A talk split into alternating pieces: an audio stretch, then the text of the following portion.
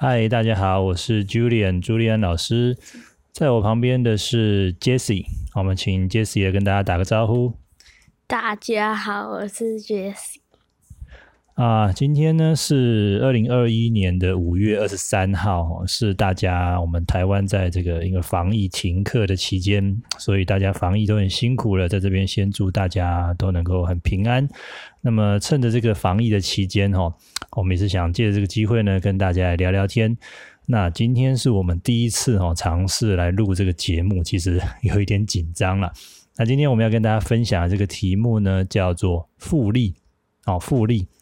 好，我想先请问一下哈，Jessie，你现在几年级啊？三年级。哦，小学三年级。那你们学校有教过复利的概念吗？没有。那你知道什么叫做复利吗？不知道。哦，好，这很正常哦，因为。如果我没有记错的话，其实复利应该是要到国中吧，国中以上的数学才会介绍这个复利的概念。所以啊，其实第一次哦就要讲这么难的主题，我自己也觉得有一点挑战哦，不晓得会不会录完以后就没有下一集了。好，没关系。不过我们还是想要来挑战一下。今天我们想要用一个故事哦，来跟大家介绍复利的概念。我想问一下，Jessie，你有没有听过有一个故事叫做“呃会下金蛋的鸡”？你可以帮我们介绍一下这个故事吗？就是呢，从前有一个农夫，然后他有一只会生金蛋的鸡，然后这只鸡每一天会生一颗鸡蛋。然后农夫就觉得你这样一天生一个太慢，不如我直接把你的肚子剖开，然后我就可以一次拿很多鸡蛋。然后有一次天，农夫就把他的肚子剖开，可是里面根本没有鸡蛋，然后所以农夫的鸡就死了，然后他也没有蛋了。哦，好可惜哦！所以其实这个农夫有点太贪心了，他想要一次把所有的金蛋都拿到。哦，结果没想到呢，诶，把这个鸡破开之后呢，其实一个蛋都没有。它不仅没有金蛋了，连这个下金蛋的鸡哦也不见了。所以啊，其实我觉得它一定没有复利的概念。因为你想想看，如果它有复利的概念的话，我会觉得它应该要怎么做呢？啊，应该想办法去孵蛋，然后呢，把这个金蛋啊去孵出可以更多生金蛋的这个金鸡。因为你想想看哦，如果啊。假设我们一只鸡一天可以生一颗金蛋，那一个礼拜呢可以下几个？七个。对，一个礼拜可以下七个。那你想想看，如果它孵蛋成功哈，如果说它现在有两只金鸡可以帮它一起下蛋，那一天就会有两颗金蛋了。那我们来考一下哦，乘法，一个礼拜这样两只金鸡一起下蛋，一个礼拜有几颗金蛋？十四颗。对哦，十四，因为七乘以二。好，那如果这两只鸡又孵出了这个新的金鸡哦，哇，那它又可以变成有四只金鸡一起来下蛋的时候，那我们来再考一下哦，七乘四，哦，也就是四只金鸡在七天一个礼拜里面一起下蛋，七四多少？二十八。哦，二十八，对，答案正确哦，所以这个乘法还不错哦，九九乘法在这个时候就很重要了。好，所以哦，其实我们这边其实大家就可以知道说，复利就是一个啊鸡生蛋，然后蛋生鸡，然后呢鸡再生更多蛋，然后蛋再生出更多的鸡，就是一个越滚越多，对不对？然后越滚越多的意思。所以如果把这个概念运用到我们的钱啊，其实就是一种用钱滚钱，然后让钱去赚更多钱的意思啊，就是一种。